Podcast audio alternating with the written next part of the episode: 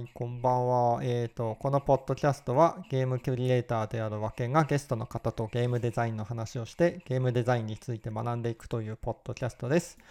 で、本日のゲストなんですけど、長尾さんです。こんばんは。こんばんは。よろしくお願いしよろしくお願いしま。ます久しぶりですよね。そうですね。はい。なん、ん ?1、2年前ぐらいにな、出てもらったことがあることは覚えているんですけど、はい。コロナ禍だった気はするので、はい。2年前ぐらいとかですかね。ですかね。何の話したんでしたっけ？全然覚えてない。何でしたっけね。うん。ボードゲームの話とかをしたのかな。ああ、したかも、確かに。うん。いや、気になる方は、あの、過去のエピソードをあそ、あさってみてもらうという感じで。はい。はい。今日はですね、えっと、前回のエピソードの時に、なんか課題ゲームを決めて、それについて語るみたいなのをやったら面白いかもなっていう話を、えっと、したんですけど、なんで早速それをやってみようということで、えっと、実を言うと、たまたま僕が最近カルト・オブ・ラムっていう、その、なんでしょう、子羊の教団みたいなのを作って、ゴニョゴニョするっていうゲームをね、やってたんで、それを長尾さんにもどうか遊んでくださいって言って頼んだっていう感じです。はい。どれぐらいやりました？えっとね、さっきプレイ時間見たんですけど、はい。ジャスト6時間でした。あ、なるほど。プレイ時間ってどっから見るんですかあれ？あの、はいタタイトルからセーブデータ選ぶときにああ、そう時間載か。ってましたよ。あ、そうだったんだ。はい。僕どれぐらいやったんだろう。なんか、なんだかんだ結構ハマってやっちゃって、なんか2人ぐらいボスは倒しましたね。あそじゃあ、多分ほぼ同じですね。あ、僕もそのぐらいなんで。あ、そうですか、はいそうですか。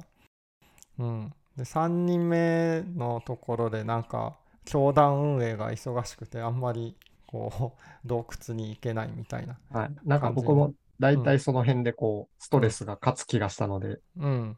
はい。この辺かなという。ああ、なるほど。いや、ストレス、ストレスありますよね。確かに、あのゲーム。っていうか、まあ、うんストレスがあるからこそ、ストレスを楽にしようっていうモチベーションがあるっていうのはあると思うんですけど。はいうんうんあ、まずどういうゲームかですね。そのカルト・オブ・ラム。カルト・オブ・ラム、えっ、と、一言で言うと、なんか邪悪な動物の森って言われているらしく あのなんか動物の森的にこう自分の村というかをこう構築してきつつでローグライト要素もあってダンジョン潜って素材集めたりお金もらったりしてで一応ストーリーみたいなのもあってなんか教団ある教団に入ってるなんか神信じてる神様がいてでその異教徒の神様たちみたいなのをやっつけていく。で他の異教徒をこっちに回収させて村人にしてでその人たちに働かせたり祈らせたりなんかそういう風にすることによっていろいろなんでしょうタロットカードが手に入ったり新たな興味を手に入れたりすることであのダンジョンの攻略もしやすくなっていくと。で村の運営もしやすくなっていくと、まあ、簡単に言うとそんな感じのゲームですね。はい、はい。なんかなんか補足あります？そうです。まあ、あの、カルト教団育成ゲームですよね。あそうですねそうですね、はい。うんそこが動物の森の村場、村パートみたいになっていて、うんまあ、それをしながら異教徒と戦っていくっていう。うん、そうですね。で、このゲーム、3人で作ったっていう噂を聞きましたね。で、3人で作って、3日間で100万ダウンロードいったらしいんで、まあ、1人当たり数億円入っているんだろうなっていう、ひ非常に夢のあ3る日間で話だな100万本はすごいですね。すごいですよね。ああ、そう。そもそも、それで言うと、まず話したいのが、なんでそんなに売れたんだろうっていうのがうん。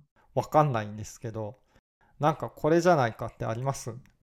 いや、やっぱやってみて、そのうん。作りの、なんていうか、手堅さというか、うん、その流行りの要素として、うん、そのローグライト的なうん、遊びであったりとか、うん。あとはその村作りっていう鉄板の要素。うん、で、グラフィックもやっぱり、こう、キャラクターが可愛らしくて、うん、でも、それに対してそのカルト教団っていうのを掛け合わせるっていうところ、うん。多分ギャップが、やっぱりパッと見た瞬間にななんだか面白そうって感じはしたので、うん。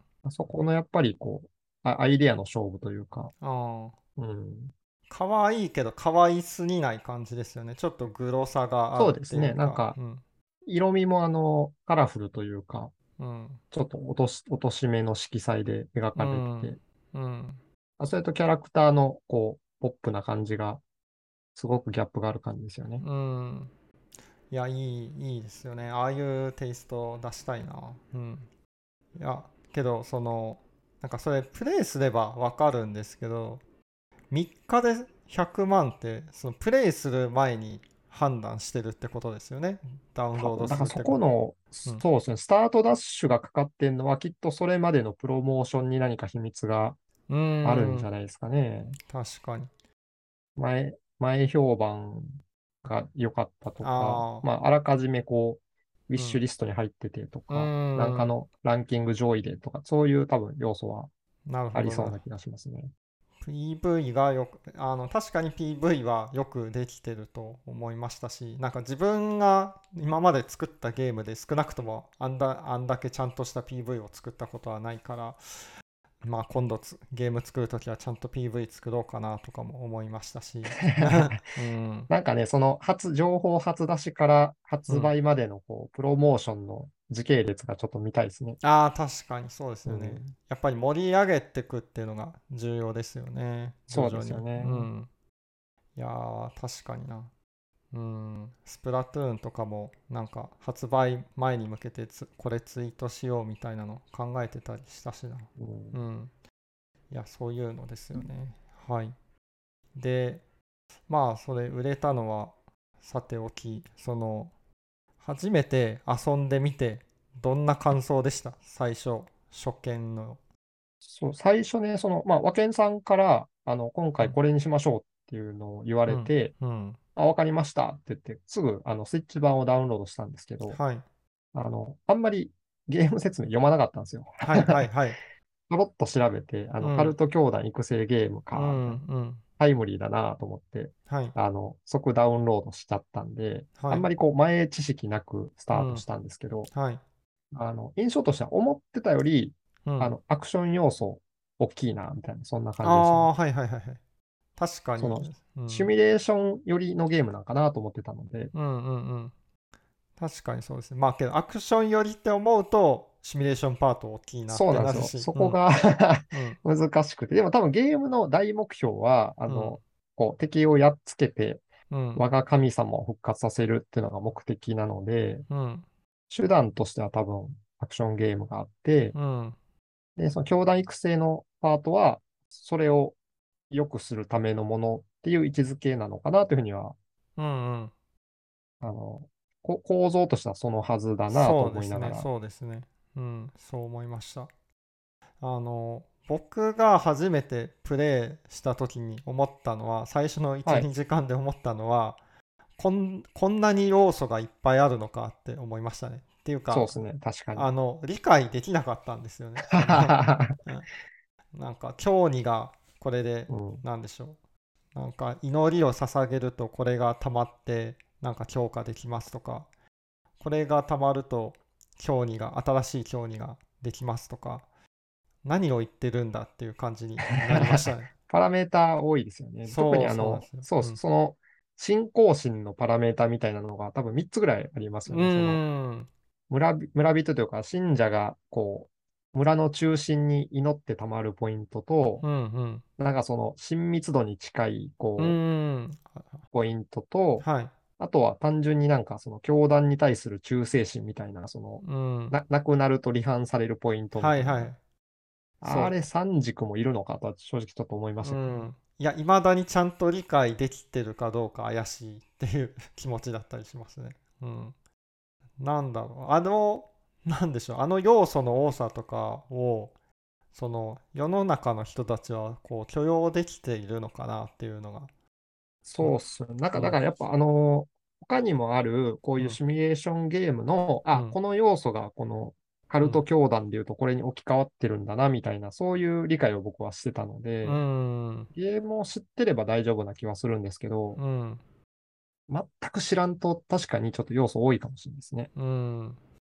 いや、ゲーム開発者の僕ですらそう感じたので、うん、って言っても僕はそんなにハードコアゲーマーじゃないから、ゲームリテラシー低い方だとは思うんですけど、ゲーマーの中では。うん。いや、難しいだろうなっていうのを感じましたね。うん。はい。あと、まあ、この、そう、このゲーム出た時にそのローグライクどうこうっていう話だったんですけど、そのローグライクとはロローグライトとはみたいな記事をね、み見たんですけど、はい。このゲームは結構そのローグライトと呼ばれるジャンルになると思うんですけど結構はいそのレベルの底上げというかキャラクターの底上げができる感じですよね。なんかそのあたりに関してはどう思いました？いや、その、まあ僕、あんまりローグライトしっくりきてない派なんですけど、おうおうなるほどなるほど。なローグライトって何なんて割と思ってる派なんですけど、はい。あの、まあ、便利なゲームシステムなんだろうなっていうのをちょっとこれをやって改めて感じましたね。あの、割とその周回するとかトライアンドエラーをやるタイプのゲームジャンルなので、うん。あの、簡単、簡単というか、あの、単純なシステムを周回させることでゲームボリュームが担保できるのうで、ん。そうですよっていね。う点でやっぱりイインディーで使われてる理由ってやっぱそこが結構多いのかなとうはん。感じますね。思います。思いますあの、ユニークで作っちゃうとすごくうん。ボリュームが増えるけどっていう。うん、そうですね。いや、みんなね。面白いなって思うのは、みんなそこの繰り返し遊ぶっていうところの、なんでしょう、意味付けというか、ストーリー付けみたいなのをちゃんとしてるっていうか、頑張ってるのがすごい偉いし、けど、バババリエーションあんまりないよなとも思うんですよね。自分が作るとして。結構多いのが、その、なんか、特に理由つけてないのもありますけど、うんあやっぱり死んでも蘇るって設定がくっついてるやつが多いですよね。そうですね、そうですよね。なんで蘇るのかっていうなると、なんか神がいて生き返らせるとか、他なんか何かあるかな。うん、何か呪いがあってとか。そうですね。んんはい。そんなんですよね。みんなそういう設定になっちゃいますよね。ローグライト作ろうとなると。うん。変わり種だとあれですよね。なんか、世代が変わるみたいな。ああ、なるほど。確かに確かに。そうですね。いや、もうそれぐらいしかバリエーションないんじゃないかな。うん、まあ、それ自体はね、全然あの、作りやすさで有効なので、いいんじゃないかなと思うんですけど、ただまあ、ちょっとやってみて、うん。あの、やっぱローグライク、ローグライト的なものと、うん。あの、その育成シミュレーションってやっぱ相性いいと思うんですよね。その、うんぐるぐる回さないといけない、そのうんローグライト要素の部分と、はいはい。こうその間ずっと成長し続ける育成パートっていう、うん。まあ、そこにどんだけのこう、シナジーがあるかのところで、うん。こう、その組み合わせのならでは感が出るというか、ああ、なるほどね。けど思ってたんですけど、それはいが僕ちょっと個人的にはこのゲームはちょっと薄めかなと思ああ、シなんですよシナジーが。なるほど。え、どういったところで薄いと感じたんえっですか？とうん、そのローグライトアクションパートでうんうんやった結果、村に持って帰るものがうん。うん。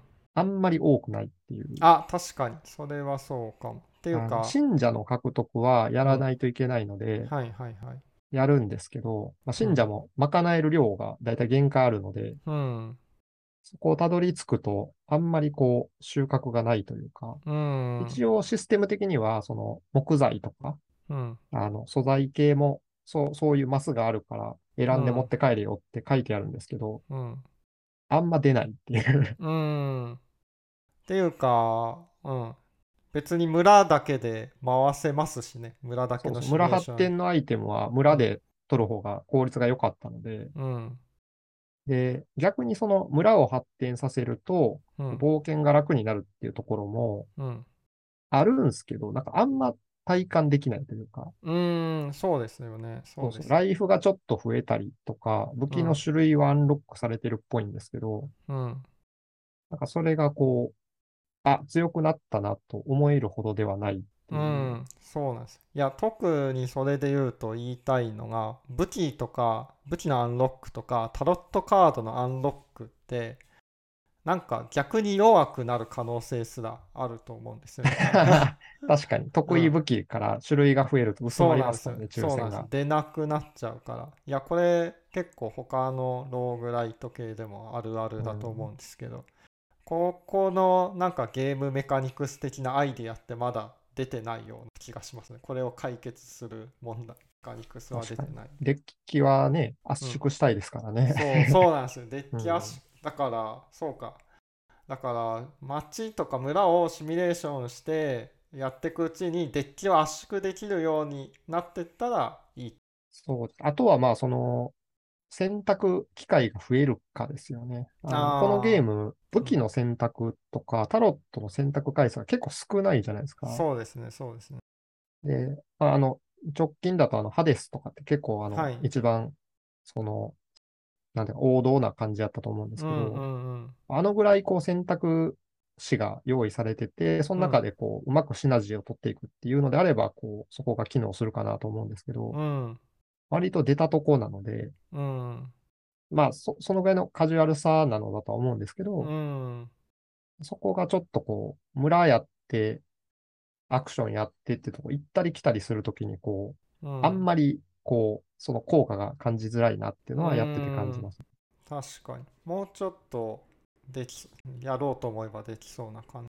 まあ、アクション要素がそうすると複雑になっちゃうとは思いそうです。まあ、うん、単純にちょっとパワーアップしたかったなとは。うん、なんかこう、苦労して村育てて、なんかね、装備品取ったりしたんですけど、うん、なんかちゃんとデメリットがついてて、うんただで強くはさせませんよっていうシビアなバランスになってたので。うん、あれ、あの意図がよくわからなかったですね。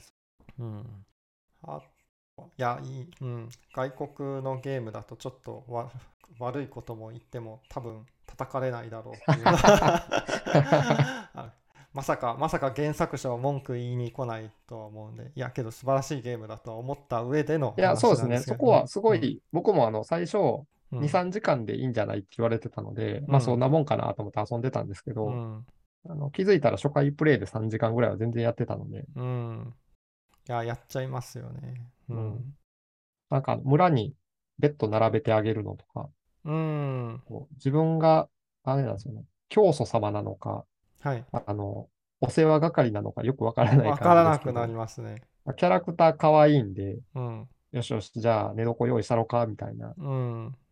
そこのね、なんかやる気は起きましたね。はいはい、うん、それを確か序盤に神様がそんなことを言ってた、セリフで言ってた気がするのがなんか面白いなって思いました。その重木になってはならないみたいなことを、言ってましたね。うん、いやでも今システムバランス上ならざるを得ないなと思いながら。そうですね。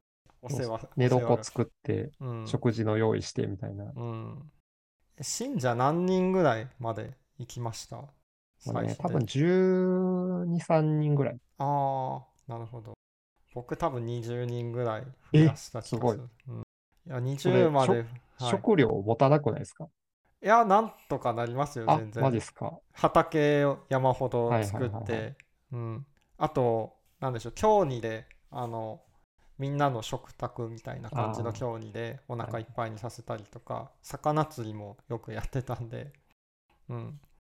まあけど食料めちゃくちゃ養ってますよね。そう、めちゃくちゃみんなを食べさせるために頑張って働いてたんです。うん。まあけどそれだけになっちゃいがちですね、そうなってくると。そうですね。あれちょっと珍しいですよね。その、うん、こういうゲームの場合って、そのアクションゲームが本筋で、うん、育成要素はそれのサブ強化みたいな構成になるから、うん、そこが弱体化することってあんまないじゃないですか。はいはい。でもこのゲームってその、お腹も減るし、施設壊れるし、うん、で、信仰心下がると裏切るやつ出てくるしっていう。はい、まあけどそのストレスがないと強化の意味もなくなっちゃうから、強化するとか建物建てる意味がなくなっちゃうんで多分いっぱい頑張ってストレス作ったんだろうなっていう気は しますね。そうそう。いや結構だからそこが僕はやってびっくりしましたね。ああ、うん、壊れるんだこれと思って。うん。壊れるからこそ壊れないあの建物を建てたくなるってあの強化していくとなんか壊れない家みたいなのがあったりするけどバカ高いんですよねなんか うん、うんこ10個集めないとダメだ。素材がね、足りなくなりますよね。うん、そうなんですよ。うんこがなかなか頼まらなくて困ってます。うん、そうで、本当は多分、村側で素材が足りなくなるときは、うん、はい。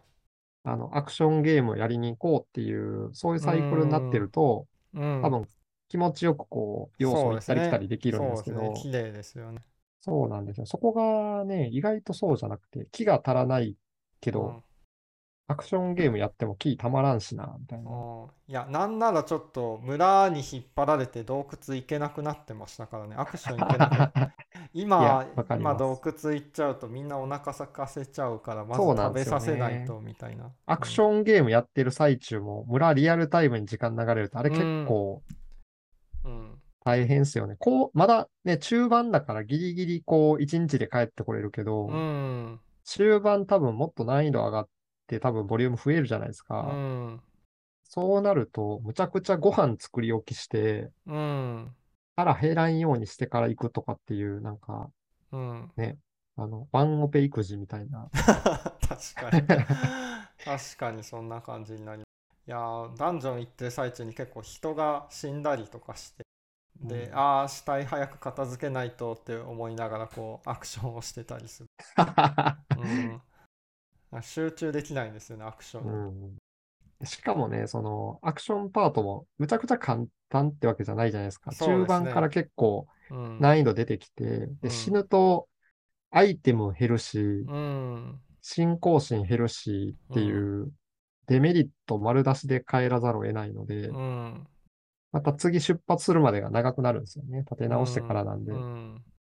まあ、ハデスよりはアクションがハード、シビアじゃないから、うん、まあ、多少は、まあ、頭ぼーっとしてても、まあ、それでもアクション自分は苦手だから、まあ、結構シビアなゲーム。まあ、見た目可愛らしさとのギャップを狙ってる部分ね。うん、まあ、テーマがテーマなんで、あるのかなとは思ったんですけど。あと思ったのは、そうですね。なんか、まあ最近ボドゲ結構やるんでで思ったのはこのメカニクスはワーカープレイスメントだなってすごい思いましたね。なんかワーカー増やしたいけどワーカー増やすとうんこも増えるしなんかご飯食べさせなきゃダメになるし家も作らなきゃダメになるしっていうのでまあメリットもあるけどデメリットもあるみたいな。でそこを解決するためになんかのがいや、これはまさに若プレだなと。多分まあそこのそういうジレンマのところですよ。多分人が多ければ多いほど、うん、その、あの祈りの量も増えるし、うん、早くレベルアップできるっていうことなんだと思うんですけど、うん、多分そこにその、その分食料もいるよね、みたいなところで、うん、バランスをとってるのかなとは思ったんですけど、うん、結構僕、まあ僕のプレイがそうなのかもしれないですけど、はいあの、そのワーカープレイスメントの役割を指示するのが結構めんどくさくて、はいはいはいはいはい。なんかいちいち話しかけないとダメじゃないですか。そうですね。いや、もう3人キー切ってくれよとか、なんかそういう指示を出したかったなと思いながら遊んでて。はいはい。でそれを怠ってたので、なんか村、村人というか、信者の半数以上が常に祈りを捧げてる状態だったんですよ。いや、うちもそんな感じですよね。結局そうなっちゃう、言いがち。うん、だから、ワーカープレイスメントっていうけど、あんまりプレイスメントの部分は操作しないっていう。一度指定したらもうそのままになりがちのはあります。そうそうでまあ、その影響なのか、すごくその祈りのポイントが溜まって、うん、村のレベルは結構上がったんですよ。うんうんうんうんで、施設がいろいろアンロックされるじゃないですか。はいはい。だけど、資源、資源が足らんという。うん。わかります。そこでなんか、こう、育ってるんだけど、建てられないみたいな。うん。ちょっとこう気持ちの良さがあんまりないバランスにはなっちゃったかなという。わかります。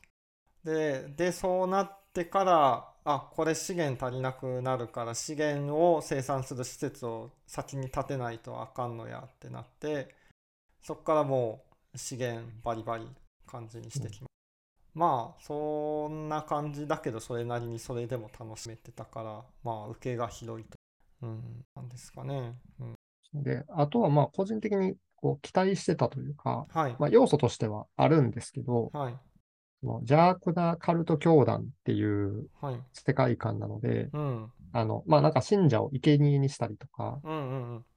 あとその、なんか、排泄物を食べたいみたいな、ああ、へいる変な要望が出てきしたりとか、はいはっい。うん。ていうのが、なんかもっとあるのかなと思ってたんですけど、はい。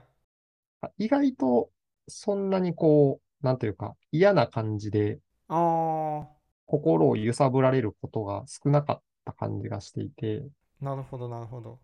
いや、もっそうなんでその、ね。うんはい。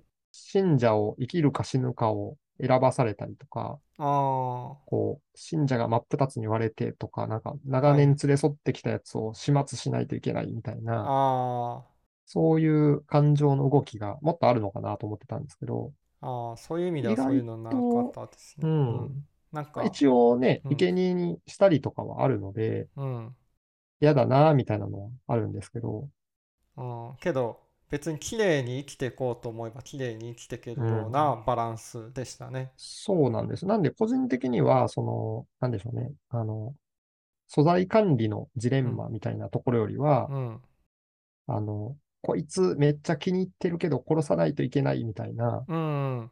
そういうジレンマがたくさんある方が、なるほど。よりこの世界観に即したあ感じにの体験に、なるんかなというあ、。確かいや、長尾さん作り直した方がいいんじゃないいですか？や、いや僕はもう素材足らんのが結構嫌で、はい。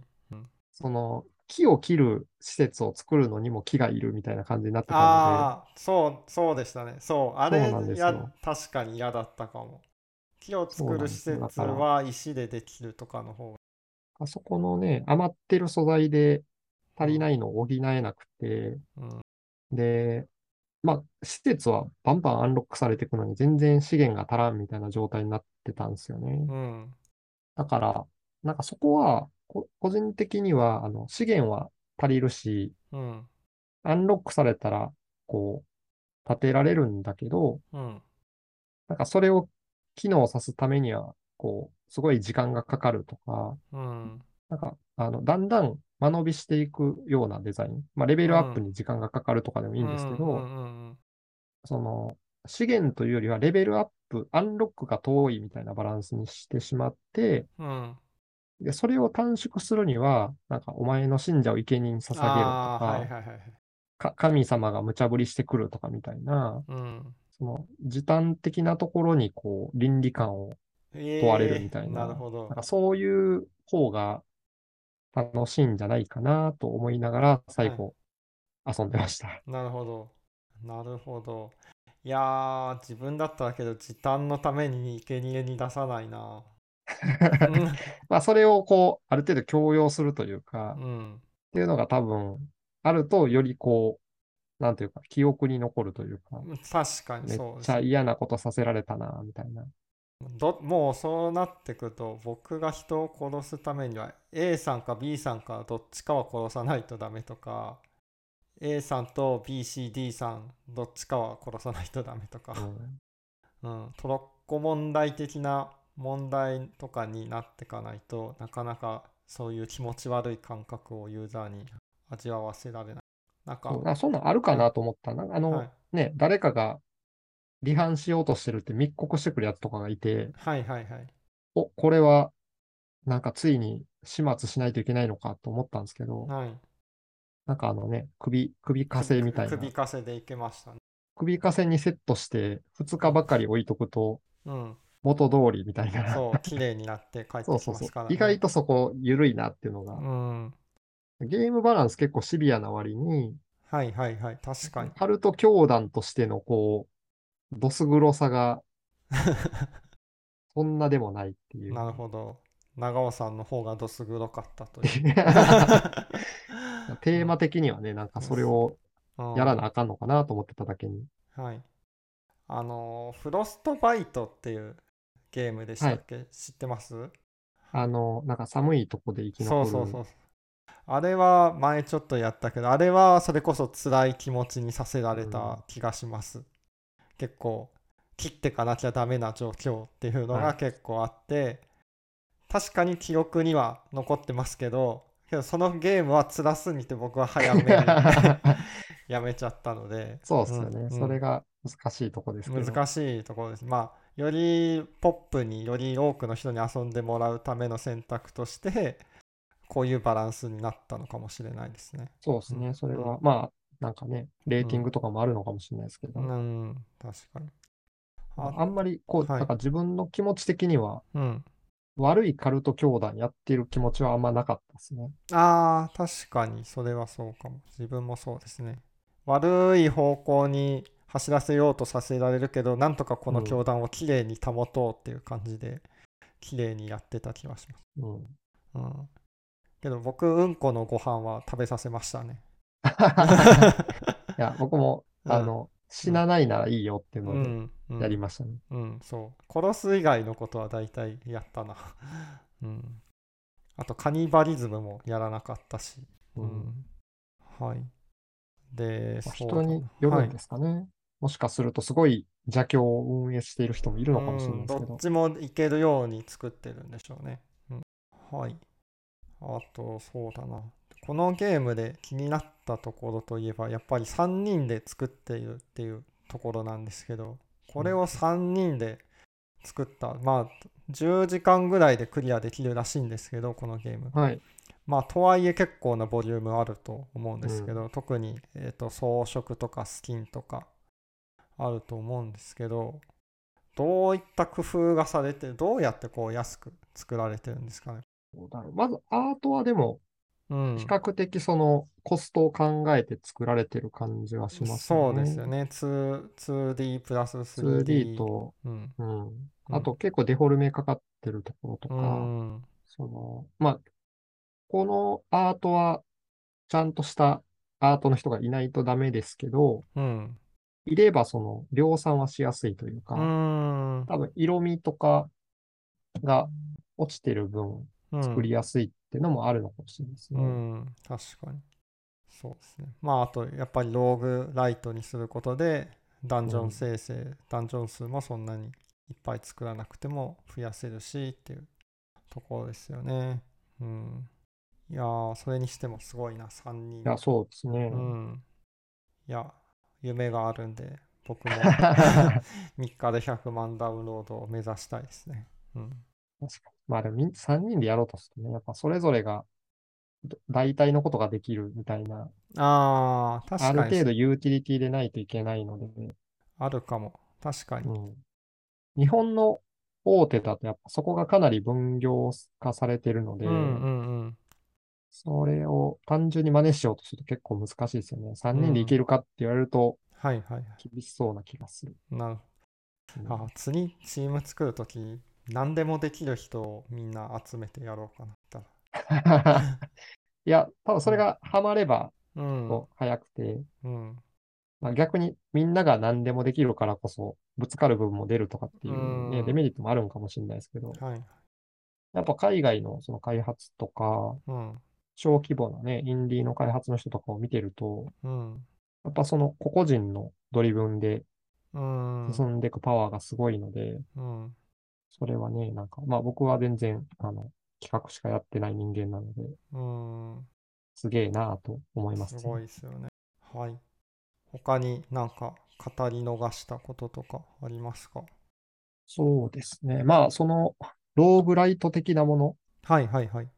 は、まだこれからも結構続くんだろうなと思いながら こう、で、ローグ、ローグ的なこう、何回もトライして、こうその都度アイテムを取ってみたいな面白さって意外とこのゲームあんまないじゃないですか。正直そうですね。うん、最初の武器の当たり外れみたいな感じで。いや、本当あとはもう、ステージの引きと、アクション力みたいな感じで。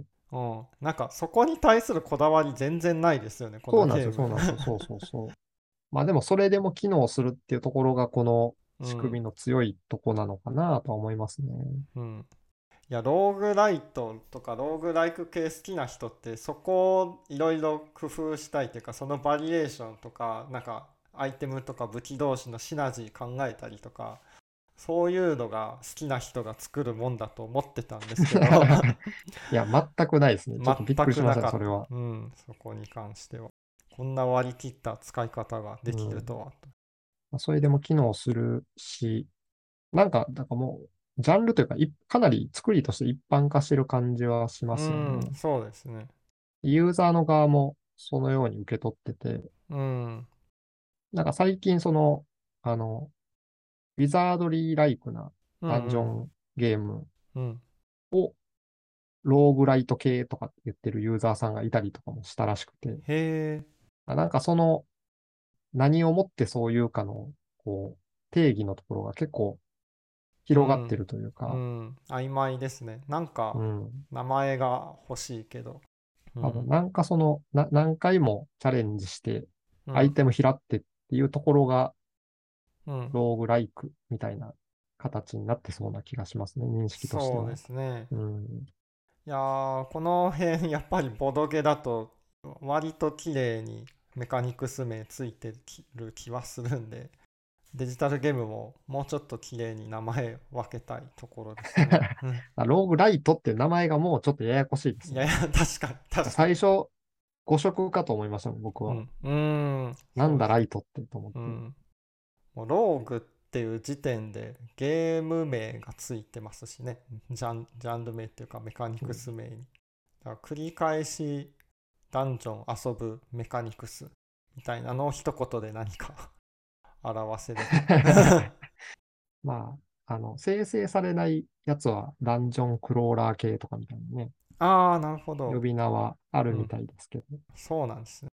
あそこにその自動生成かどうかとか、うんそういうその都度取捨選択のシナジー的な構築要素があるかとか、うん、そこはな、うん、そこはデッキ構築とかに行ったらいい、うん、で。ダンジョンの形をしてないと、ローグライトの方になるとか、ああ、なるほど。微妙な住み分けですよね。うん。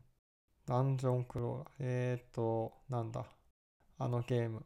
えっ、ー、と、グノーシア。グノーシアは 何になるんだろう、ジャンル的に。あれ あれはまた違うような気がしますねク。クロールはしている気がしますね。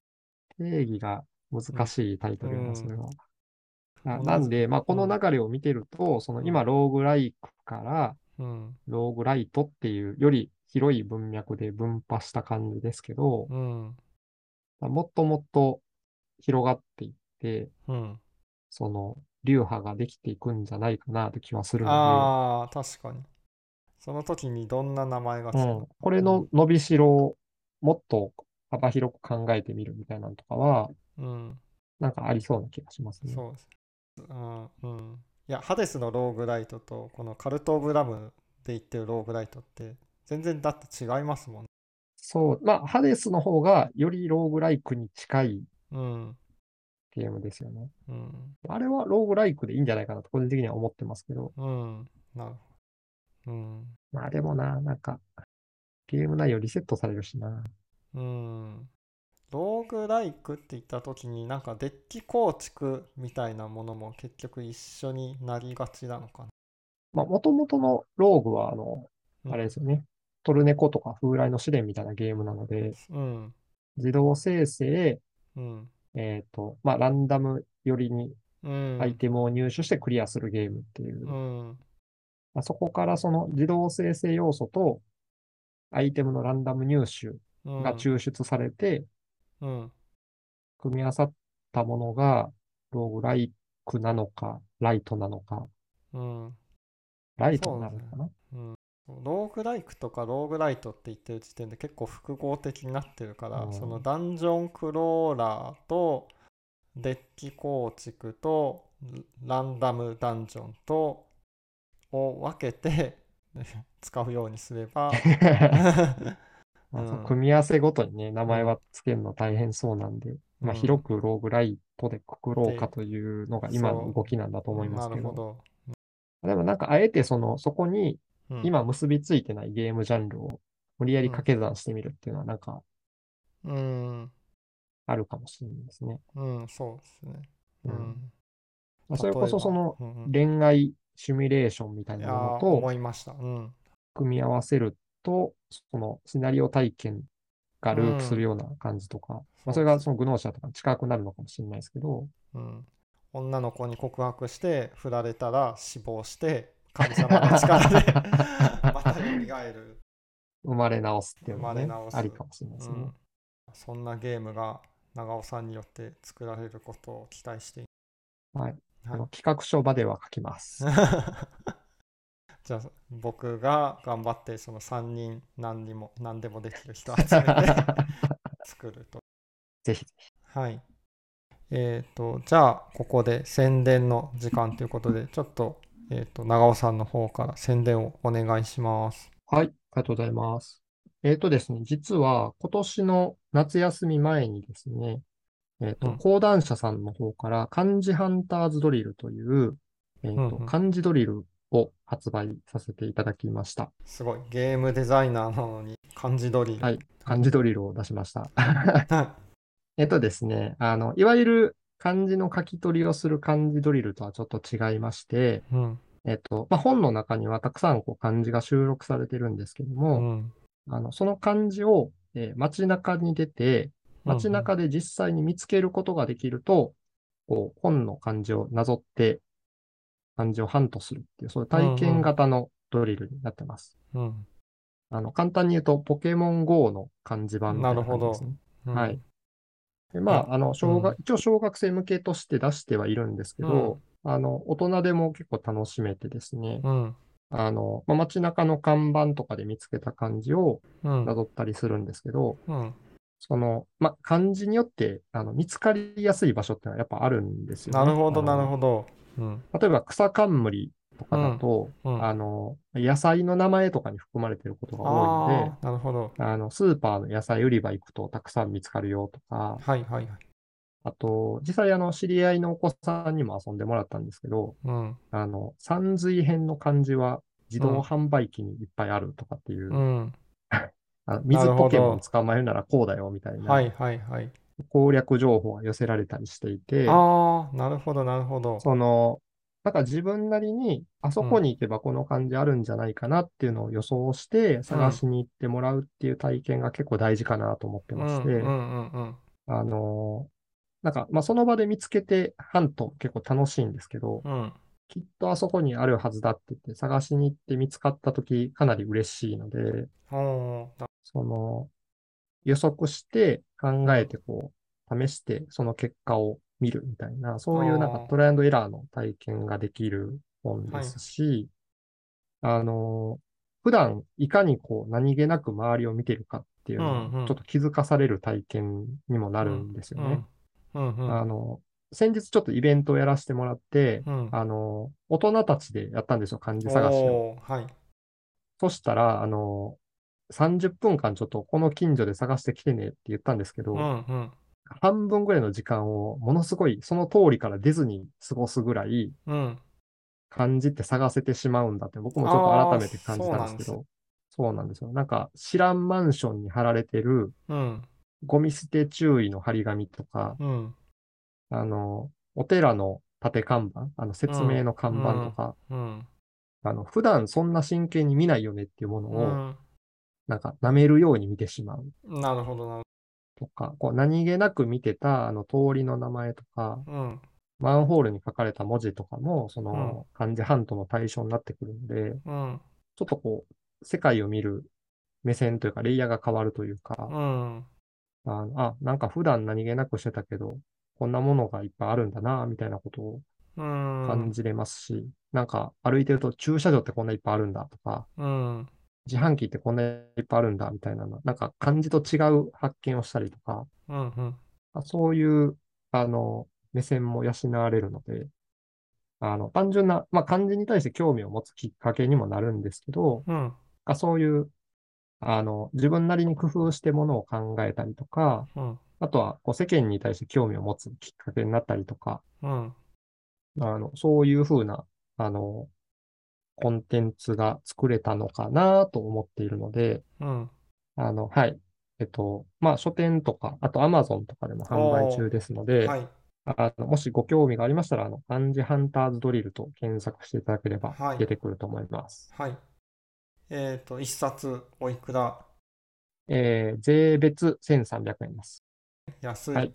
はい、えー、どうなんですか？評判というか、やって体験した人とかはで。いや、それは結構、あの、上々で、うんうん、あの、京都の漢字ミュージアムって、あの、漢検協会さんがやってる、ミュージアムでも体験イベントとかをさせてもらってて、すごい。そこになんかもう本を買ったお子さんが、遊びに来てくれたらしくて、うん、おなるほど。で、こんな漢字見つけたんだよっていうのを職員さんに自慢してた あそういうのを聞くとね、あの、うん、嬉しくなりますよ。なかなかデジタルゲームを作ってるとね、あの、お客さんの声って直接は聞けないんで、それを遊んでる姿を外で見れるっていうのはなかなか貴重な経験だったので。うん。うん、レア漢字とかあるわけね、きっと。そうですね。あの、うん、一応ね、あの、闇の漢字っていうのを、えー、エンエンドコンテンツに用意してまして、はい。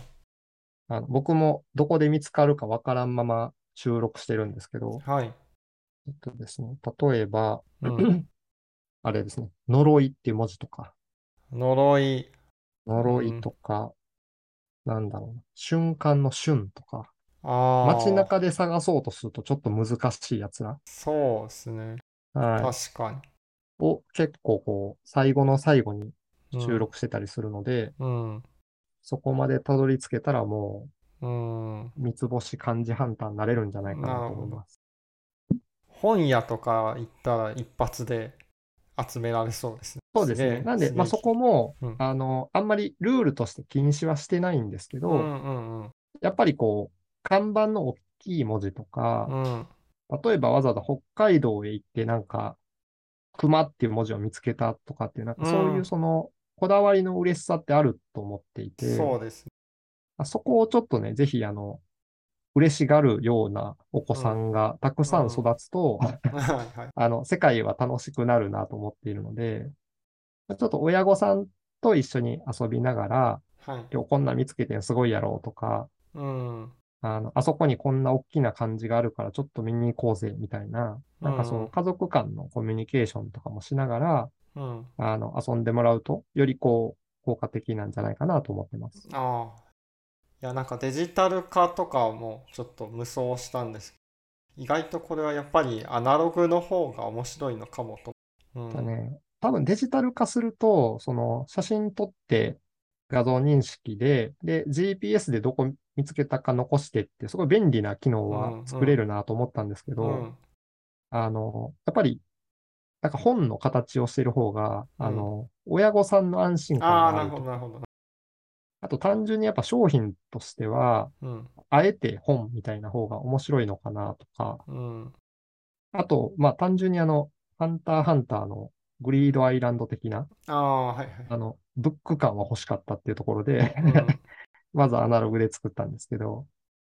デジタルにしちゃうと、なんか結局、このルールってインチキしようと思えば、なんかパソコンでその文字を検索して探してそれを見つけたことにする、うん、できちゃうはできちゃうから。そうですね、うん、なんかやっぱ自分ルールをちゃんと作ってやるっていう感じがこうアナログの方がそういうのは向いてるそうな気がするなって思います、うん、やってる感っていうところでは、アナログの方がやっぱり味が出るとは思うので、まあ、まずはそこでちょっとこう遊んでもらってから、うん、まあ、よりライトなバージョンとして、うん、いずれまあデジタルとかね、できるといいなとは思ってますけど。はい。じゃあ今日はこんなとこにしましょうかね。はい。取れ高は、うん、できたので。はい。はい。ありがとうございます。はい。じゃあ今日はありがとうございました。はい。ありがとうございます。